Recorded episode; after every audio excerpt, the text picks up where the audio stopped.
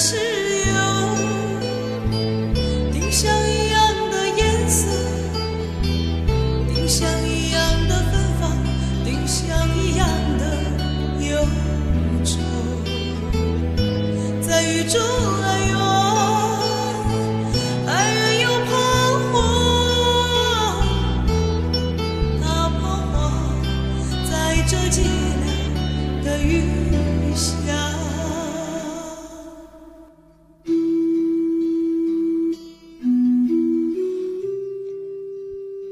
小娟的读书时间，继续阅读《在最美的时光遇见你》第二篇。愿我在将来的时候，最后的时间里看见你。戴望舒，雨下。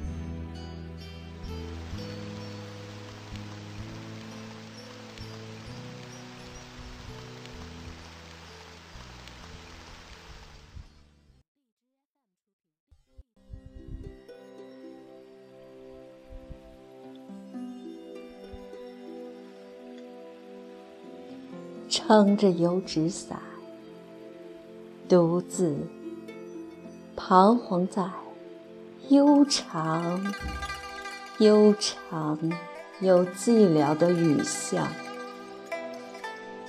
我希望逢着一个丁香一样的结着愁怨的姑娘，她是有丁香一样的颜色。丁香一样的芬芳，丁香一样的忧愁，在雨中哀怨，哀怨又彷徨。他仿佛在这寂寥的雨巷，撑着油纸伞，像我一样，像我一样的默默踟蹰着。冷漠、凄清又惆怅。他静默地走近，走近，又投出叹息一般的眼光。他飘过，像梦一般的，像梦一般的凄婉迷茫，像梦中飘过一只丁香的。我身旁飘过这女郎。她静默的远了，远了，到了蜕皮的篱墙，走进这雨巷，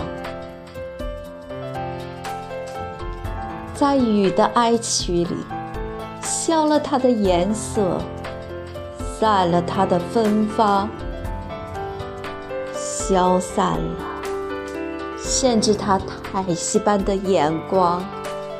丁香般的惆怅，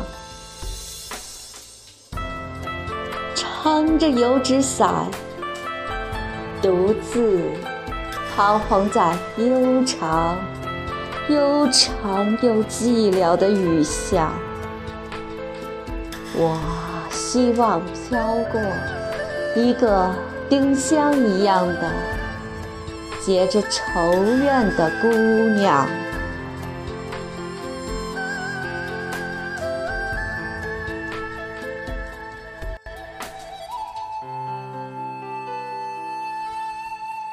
杭州曲曲折折的小巷里，江南烟雾蒙蒙的细雨中，诗人带望舒擎伞而来。他遇见了一个擎着油纸伞行来的女子，孤独的她，哀怨的她，她朝他走来，他向他走去，两个人。在此有生最美之年，狭路相逢，相逢在一个杭州的小巷里。此刻，他正在世上此处行走，无缘无故的在世上走，走向他。而此刻，他正在世上的此处走，无缘无故的走，走向他。而四周烟水茫茫，流汇在他们这两朵孤舟下，只为掀起浮世的沧浪，让这两艘人世里孤独的小船，在偌大江湖里相遇。而相遇之后呢？他叹息地看了他一眼，然后又错舟离去。他像梦中飘过的一只丁香。像梦一般的凄婉迷茫，仿佛从未相遇，既不回头，也美不忘。今日种种，似水无痕。明夕何夕，君已陌路。独留一个诗人在雨的哀曲里，在消了它的颜色、散了它的芬芳的杭州小巷里。以为是梦，他在杭州的一个小小雨巷里做了一个梦，然后他彷徨在这悠长、悠长又寂寥的雨巷，他希望能再飘过一个丁香一样的结着愁怨的姑娘。他这一彷徨。就彷徨尽了一生，也再未遇到过那个女子，那个丁香一样结着愁怨的姑娘。其实，他曾经遇见了她，以为他可以抹去这个姑娘那结着的丁香般的愁怨的。但是，其实那结着丁香般愁怨的人是他，而不是他。他的哀怨，他的寂寞，他的凄清，皆不为他而生，而他一生的哀怨、寂寞和凄清，却皆因他而来。他穷尽一生，都在为走出这条杭州的雨巷。那一年，他为了躲避国民党的抓捕，跑到朋友施哲存的乡下家里小住。于是，在这里，他遇见了她，这个比他小五岁的少女，他梦中的如丁香一般结着愁怨的姑娘。这个叫施降年的女孩，她是施哲群的妹妹。在一九二七年的此刻，梦想光临，戴望舒遇见了那个在悠长、悠长又寂寥的雨巷里走过的，像丁香一样结着愁怨的姑娘。一九二八年八月。他这一首美丽的雨巷发表在《小说月报》上。与他一起住在施哲存家的杜衡后来回忆说：“雨巷写成后差不多有一年，在盛陶先生代理编辑《小说月报》的时候，望舒才突然想起把它投寄出去。盛陶先生一看到这一首诗就有信来，称许他替新诗的音节开了一个新的纪元。”是的，这是一个新纪元，也是诗人的新纪元。我们得到了一个笔名叫戴望舒的雨巷诗人。望舒是神话传说中替月亮驾车的天神，又名仙儿，指美女姣好貌；又指山名，有女子出其言，月历数度，月入月中。因为越狱也。屈原《离骚》有：“且望舒是先去兮，后飞廉是奔蜀。”说他坐着龙马拉的车子上下求索，前有月神望舒开路，后有风神飞廉开路。而这也是诗人月亮下的一个梦。他如那站在仙儿山上的女子，在月亮经过几度后，月入月中，从此成了寂寞的嫦娥，从此不再有爱。这年他二十二岁，正是谈恋爱的最好年龄。据戴望舒跟第一任妻子穆丽娟生的女儿戴永素说。我表姐认为施教年是丁香姑娘的原型。施教年虽然比不上我妈以及爸爸的第二任太太杨静美貌，但是她的个子很高，与我爸爸一米八几的大高个很相配，气质与雨巷里那个幽怨的女孩相似。她。不是他一生中遇到的最美的女子，却是他一生中最爱的女子。我将对你说，我的恋人，我的恋人是一个羞涩的人，他是羞涩的，有着桃色的脸、桃色的嘴唇和一颗天青色的心，他有黑色的大眼睛。那不敢凝看我的黑色的大眼睛，不是不敢，那是因为它是羞涩的。而当我依在他胸头的时候，你可以说他的眼睛是变换了颜色，天青的颜色，他的心的颜色。他有星星的手，他会在我烦忧的时候安抚我。他有清朗而爱娇的声音。那是只向我说着温柔的、温柔到消融了我的心的话的。她是一个静闲的少女，她知道如何爱一个爱她的人。但是我永远不能对你说她的名字，因为她是一个羞涩的恋人。我的恋人，在遇见他的这一年。为了他，他写了很多诗，在他的眼里，他不符合自己对于爱情的想象，满脸都是儿时因为天花而落下的麻子的他，不是他心中的白马王子。但是他炽烈的爱他，他因为他的爱而被动的有时爱他，而他的被动和犹豫，在他眼里就成了羞涩的恋人。他想了很多很多要跟他说的话，想跟他说：为什么蔷薇有金色的花瓣？为什么你有温柔而富裕的梦？为什么锦葵会从我们的窗间探手进来？想了那么多的话，为的是他到他这里来的时候，自己好告诉他。可是他羞涩的恋人却很少赴约，让他苦苦陷入一场单恋。这段期间，诗人走遍了萧壤的酒场。我不想回去，好像在寻找什么。他夜夜笙歌，只因想要忘记他，又或者想要找到他。因为看着那些舞女，诗人总恍惚觉得她们有着意中人的脸。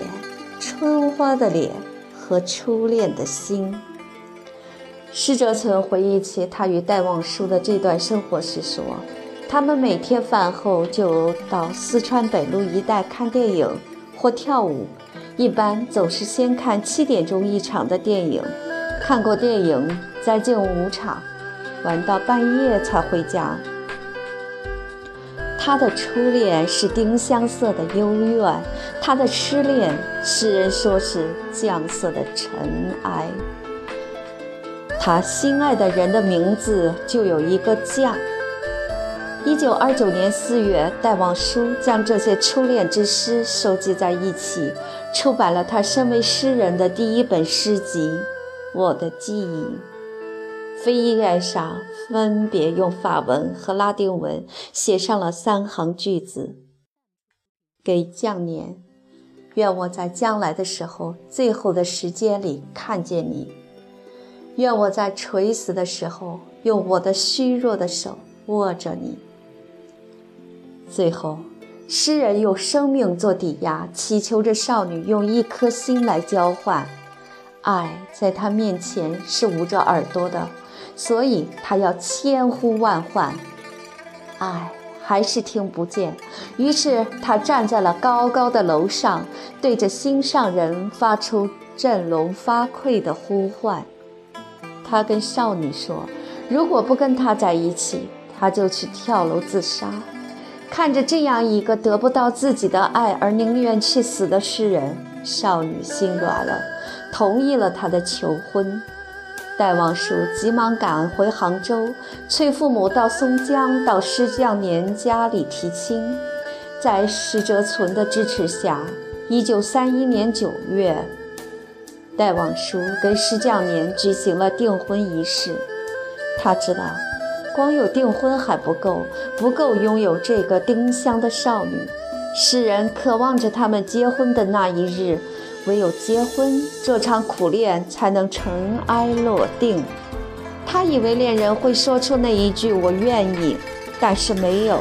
少女紧紧闭着嘴唇，在两个人的沉默里，诗人说：“虽然残秋的风还未到来，但我已经从你的缄默里觉出了它的寒冷。”施教年只肯戴望舒去法国留学归来后再成婚，于是诗人出发了。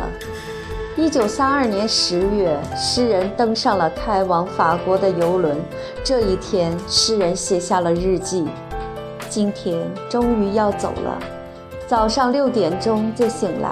将年很伤心，我们互相要说的话实在太多了，但是结果除了互相安慰之外，就没有说了什么话。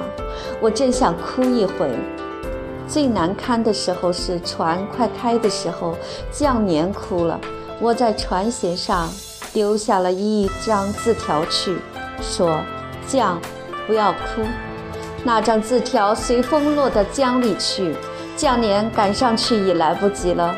看见他这样奔跑着的时候，我几乎忍不住我的眼泪了。船开了，我回到舱里，在船吊好了头开出去的时候，我又跑到甲板上去，想不到送行的人还在那里，我又看见了一次降年，一直到看不见他的红绒衫和白手帕的时候才回舱。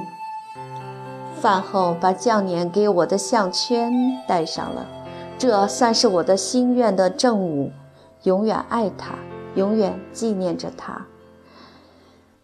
躺在舱里，一个人寂寞极了。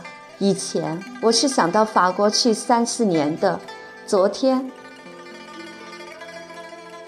我已答应降年，最多去两年了。现在我正懊悔有到法国去那种痴念头了。为了什么呢？远远地离开了所爱的人。如果可能的话，我真想回去了。常常在所爱的人、父母、好友身边活一世的人，可不是最幸福的人吗？是啊，他为什么要离开呢？这一离开，他就永远的失去了他丁香般结着愁怨的女孩。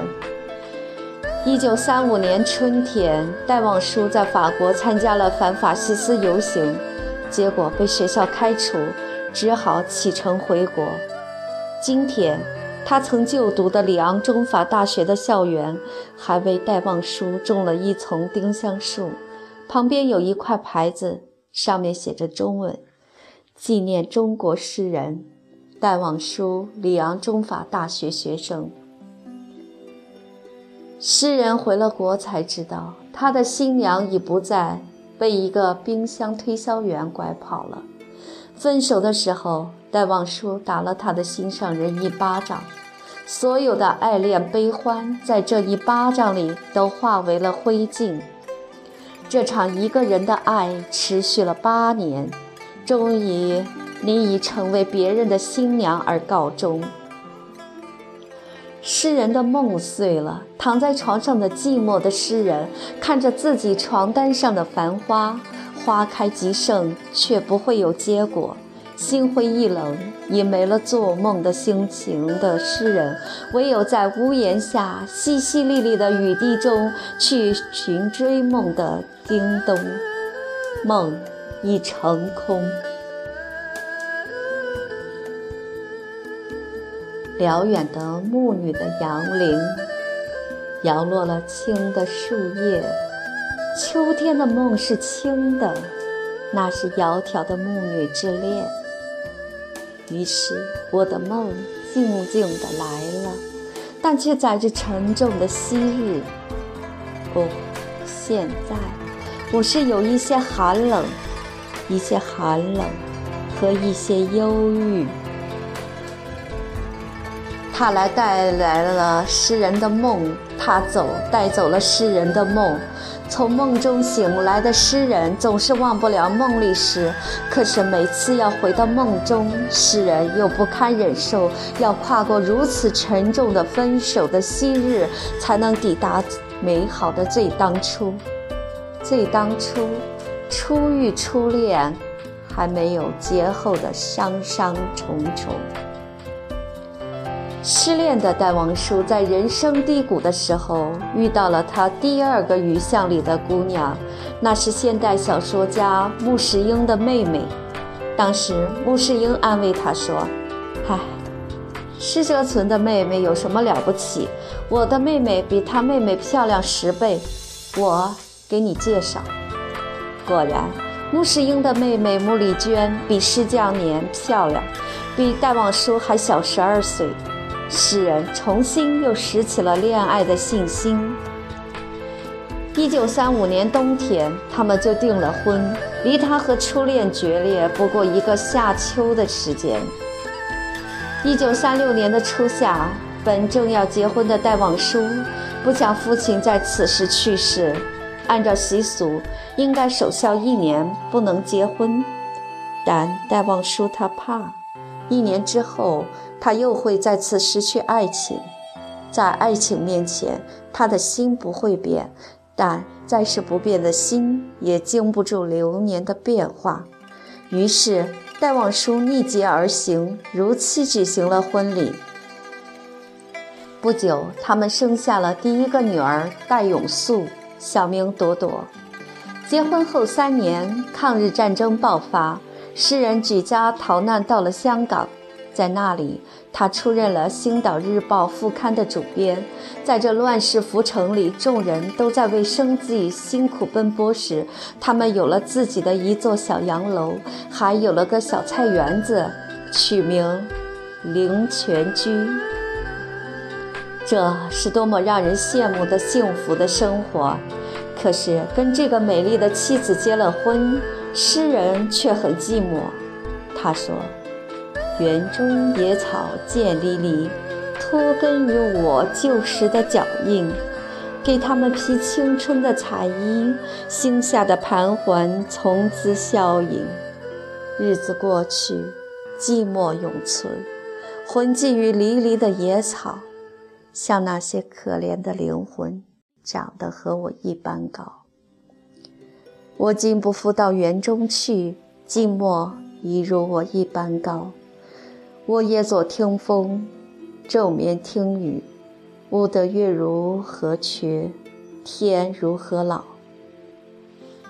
悟得月如何缺，天如何老，多么悲凉的话！他的激情都给了雨巷的初恋。当细水长流的时候，诗人的心如鱼沉湖底，不为落花惊，不为波澜惊。而他的妻也很寂寞。莫里娟对为他们写传的作者王文斌说：“家里像冰水一样，没有任何往来。他是他，我是我。”书本第一，妻子女儿是第二。框框在七曜日里说：“我一生渴望被人收藏好，妥善安放，细心保存，免我惊，免我苦，免我四下流离，免我无枝可依。”穆丽娟找到了这个将她收藏好、妥善安放、细心保存，免他惊、免他苦、免他四下流离、免他无枝可依的人。可是他找到的那个人，却是拿了一个漂亮的玻璃瓶，把它装在里面，然后小心地盖上几颗鹅卵石，轻轻地铺上细沙，装满水，拧紧瓶盖，然后。自己独自一个人彷徨在雨巷，希望再次相逢，逢到那个结着丁香一般愁怨的姑娘。诗人的心底里始终忘不了初恋。戴望舒曾为电影《初恋女》做了一首词：我走遍漫漫的天涯路，我望断遥远的云和树。多少的往事堪重数，你呀，你在何处？我难忘你哀怨的眼睛，我知道你那沉默的情意，你牵引我到一个梦中，我却在别个梦中忘记你。我的梦和遗忘的人，受我最初祝福的人，终日我灌溉着蔷薇，却让幽兰枯萎。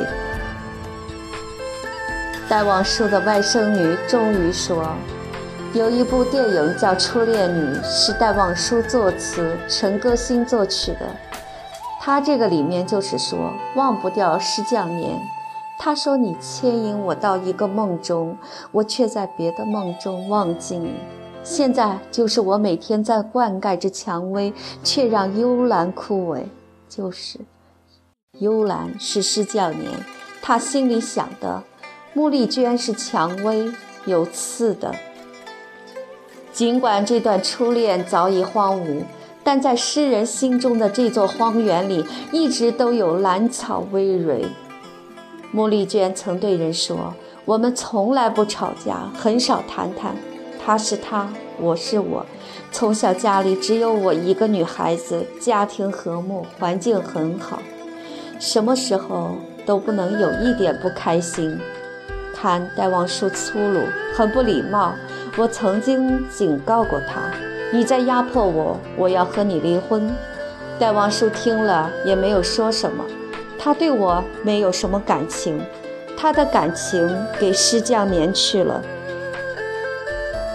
一九二九年，戴望舒出版的诗集《我的记忆》里有一诗说他得不到那初恋的女子时的伤心。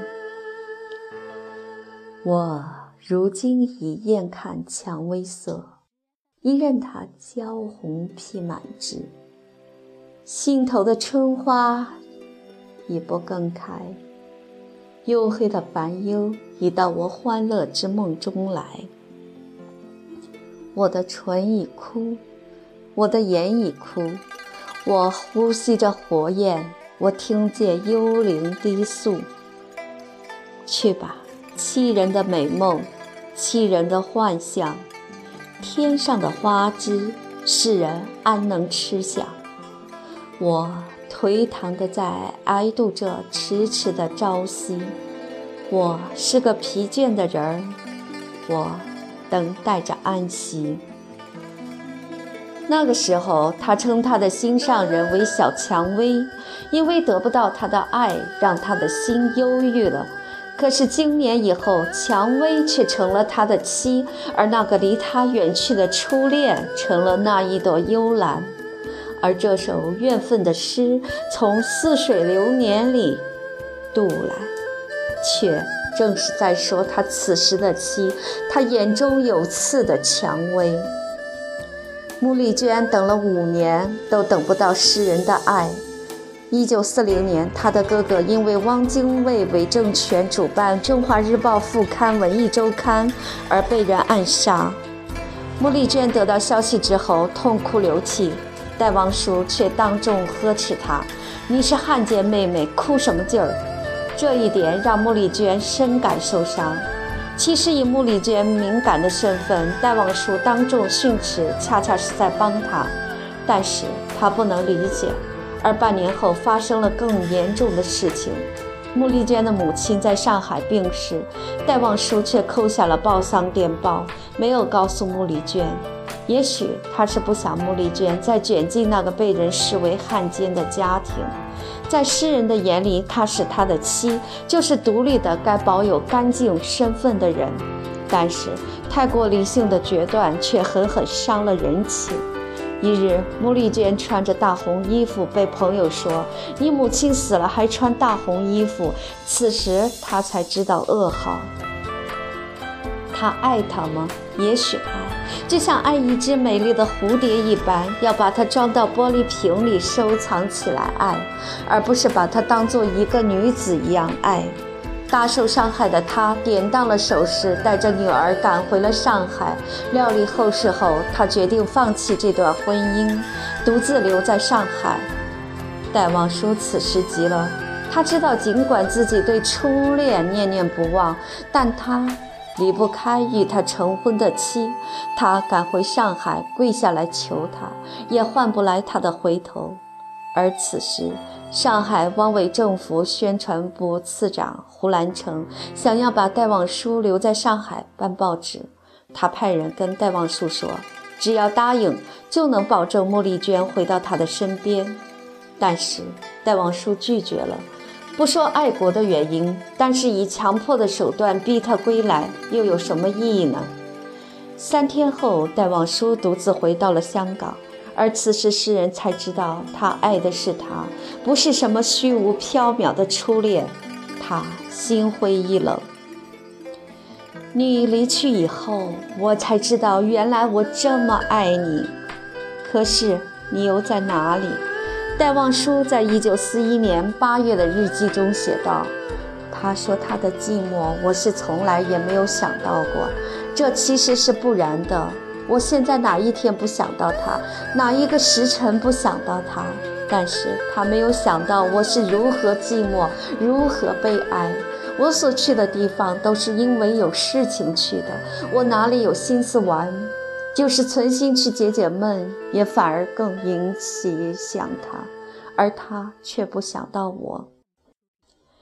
一九四一年元旦，穆丽娟收到了戴望舒的一封信，打开一看，却是一封绝命书。从我们有理由必须结婚的那一天起，我就预见这个婚姻会给我们带来没有完的烦恼。但是我一直在想，或许你将来会爱我的。现在幻想破灭了，我选择了死。离婚的要求我拒绝，因为朵朵已经五岁了，我们不能让孩子苦恼。因此，我用死来解决我们间的问题。它和离婚一样，使你得到解放。穆丽娟看后吓坏了，去找戴望舒的姐姐戴英。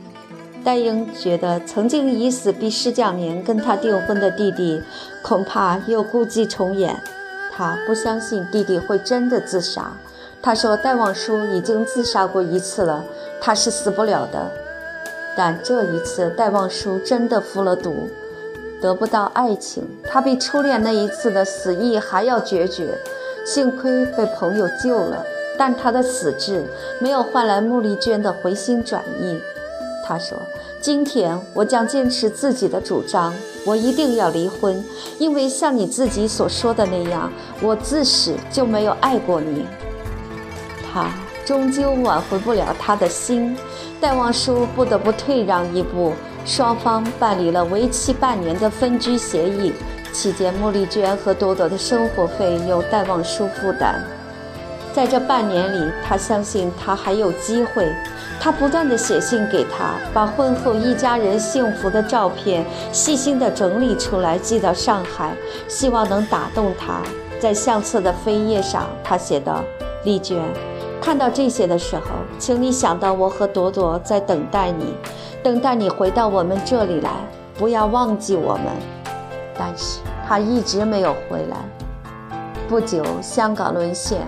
他们的通信彻底中断，而留在香港不肯跟一众文人去往大后方的戴望舒，被日本以宣传抗日的罪名抓去，被灌过辣椒水，坐过老虎凳，受尽各种折磨。幸亏朋友帮助，将其保释出狱。之后，戴望舒到大同图书印务局担任编辑，这个印务局受日本文化部管制。但是他悄悄地利用工作之便，暗中挑选来自东京的各种书报杂志，交给敌后工作者。而诗人的这段经历又在抗战后被人指控为汉奸。但是诗人说了，他留在这里是为了等待，把我遗忘在这里，让我渐渐屈辱的嫉妒、沉痛的界限，做个证人，做你们的耳，你们的眼。尤其做你们的心，受苦难磨练，仿佛是大地的一块；让铁蹄柔剑，仿佛是你们的一滴血，移在你们后面。然后，诗人在这里碰到了他生命中第三个女子，也是最后一个女子。之后，他孤独地死去。她是他们印务局的抄写员，叫杨静。诗人又重新做起了一如当年的梦，梦会开出花来的，梦会开出娇艳的花来的。去求无价的珍宝吧，在青色的大海里，在青色的大海的海底里，深藏着金色的贝一枚。当你鬓发斑斑了的时候，当你眼睛朦胧了的时候。金色的贝吐出桃色的珠，把桃色的珠放在你怀里，把桃色的珠放在你枕边。于是，一个梦静静地升上来了。你的梦开出花来了，你的梦开出娇艳的花来了，在你衰老了的时候。在你衰老的时候，你的梦开出娇艳的花来了。是的，写完这首诗的十年之后，变得衰老的诗人的梦中，依然会开出娇艳的花来。诗人是高高的冰山上的金色的贝，历经了九年大海的航行，历经了九年冰山的攀登，从九年海水的养育到九年天水的养育，金色的背一撅而起。眼前广阔的海洋已作画在喜马拉雅山上，曾经的海誓都化作山盟，铸成的丰碑都是诗人胸中不灭的爱情的希望。当金色的背涂出桃色的珠，当诗人从黑发的少年变成白发的老者，他依然拥有和守候着一个娇艳的梦。一九四三年一月二十三日。戴望舒正式寄出了离婚契约，女儿跟着他，他和穆丽娟的感情画下了终点。他又娶了这个漂亮的年轻的女子，一如他梦中的雨巷遇见的那梦中的丁香般结着仇怨的少女。但是他又只是把她收藏在家中，与她一起生活，却在爱着前妻。曾经，他在前面的婚姻里怀念着失去的初恋，如今他又在第二次婚姻里怀念着失去的爱恋。我等待了两年，你们还是这样遥远啊！我等待了两年，我的眼睛已经望倦了。我守望着你们的脚步，在熟人的贫困和死亡间。当你们再来，带着幸福，会在泥土中看见我张大的眼。这是生之绝望的句子，这是，这是一个爱人爱到低到尘埃里，却依然开不出花的诗人。诗人写这诗的时候是一九四三年十二月三十一日，新年的前夕，而他这年的五月就已跟年轻的、漂亮的杨静结了婚。穆丽娟离去后，世人陡然发现，其实自己爱的一直是他。离去了现任的妻，变成了蔷薇，而穆丽娟由有刺的蔷薇变成了幽兰，在他的心骨里兀自芬芳。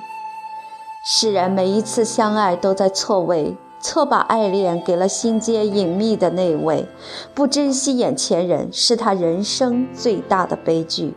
而他也在吸取前一次婚姻失败的教训，努力不冷落新妻，为他写诗。不如积极的过一世，受着你光彩的熏目。一旦为后人说起时，但叫人说往昔某人最幸福。他说他很幸福，真的吗？在他写的那么多怀念前一段感情生活的诗里，夹着这么一首诗，似乎是诗人以为他只要说出“我很幸福”这几个字，他就真的很幸福了。但女人是敏感的，于是她爱上了邻居那热情的有妇之夫。一九四八年末，杨静爱上了住在同一幢房子里的一位蔡姓青年，向戴望舒提出离婚。戴望舒做了种种努力，也未能挽回这个年轻的妻子的心。他梦中的少女都结着丁香般的愁怨，那怨却不是等他去抚慰，而是都因他而起，而最后都一一离开了他。此时，一直很乐观向上的诗人跟朋友总摇头说：“死了，这一次一定死了。”五年，又是五年，诗人的爱情只有五年的保质期。一过了五年，就要开始腐烂败坏。因蔡姓青年的妻子执意不肯离婚，杨静最终未能与蔡结婚，但他也不愿意回到戴望舒的身边。此时，戴望舒带着两个女儿来到了北平，参加了新中国的建设。他给杨静写信，极力要求她北上。我一直对自己说，我要忘记你。但是我如何能忘记？每到一个好玩的地方，每逢到一点快乐的事，我就想到你，心里想：如果你在这儿多好啊！真的，你为什么抛开我们？我倒是希望你到北平来看看，索性把昂德也带来。现在北平是开满了花的时候，街路上充满了歌声，人心里充满了希望。在香港，你只是一个点缀品。这里，你将成为一个有用的人，有无限前途的人。但是终究未果，晚年的杨静回忆说，那时候自己年龄太小，对他了解不多，也没有想到要好好了解他。现在看来，可以说是一件憾事。在新中国的天下，诗人不再写诗。有朋友问问他写了多少诗，他说，在明朗的天空下，到处是诗，但诗人的笔无疑写出人民的欢乐与万一。一九五零年二月二十八日，不再写诗的诗人孤独地去世。曾经，他跟他的初恋说：“愿我在最后的时间，将来的时候看见你；愿我在垂死的时候，用我的虚弱的手把握着你。”但在诗人最后的时间，将来的时候，他一生挚爱的三个女人，没有一个在他身边。垂死的时候，诗人虚弱的手握着的不是爱人的手，而是一支针筒。这段期间，他一直自己给自己打麻黄素针治疗哮喘。而这一天，为了早日痊愈，早日完成新中国交给他的任务——论人民民主专政的法文翻译，他加大了剂量，却孤独地死去了。我的焦虑已残，我的芳时已过。今宵我流着香泪，明朝会猥亵尘土。热爱的那些女子都已经离去，但戴望舒生前身后至少还有一个人一直作为挚友陪着他。在他去法国留学时，把自己赚的全部工资都寄给他做生活费；而在他去世后，一直整理着他的遗作。他说：“对网友的职责只是为他经营身后事。一个文人的后事，不是处理他的钱财，而只是帮助整理遗作，并为之谋求刊行。”三十三年后，戴望舒一诗集出版。他就是施哲存，施降年的哥哥，而他夹在他们的感情之中，一个是我的大妹妹，一个是我的亲密朋友，闹得不可开交，亦纯属他们自己私人之事。我说什么好呢？当年此事发生时，我就不管此事，一切采取中立态度，不参与，也不发表意见，更不从中劝说或劝阻。而诗人和他妹妹的分离，却从未影响他与诗人的友情。当诗人生命中的热爱的那些女子一个个都离去了，唯有他一直陪到了最后。他做了这么多，只因他要他做个诗人。就像他不让妹妹跟着诗人出时说的：“你还要降年来法，我劝你。”还不可存此想，因为无论如何，两人的生活总比一人的费一些。而你一人的生活，我也尚且为你担心呢。况且他一来，你绝不能多写东西，这里也是一个危机。他甚至向诗人隐瞒了妹妹已另有心上人的消息。在诗人从通信里有所感觉时，他跟诗人说：“降年仍是老样子，并无何等恼怒。”不过其懒不可救而已，而他在诗人去世后，尽其所能收集整理出版诗人的诗，只因他要为诗人实现他诗里的梦想。如果生命的春天重到，古旧的凝冰都哗哗解冻，那时我再会看见灿烂的微笑，再听见明朗的呼唤，这些调摇的梦。这些好东西都绝不会消失，因为一切好东西都永远存在。它们只是像冰一样凝结，而有一天会像花一样重开。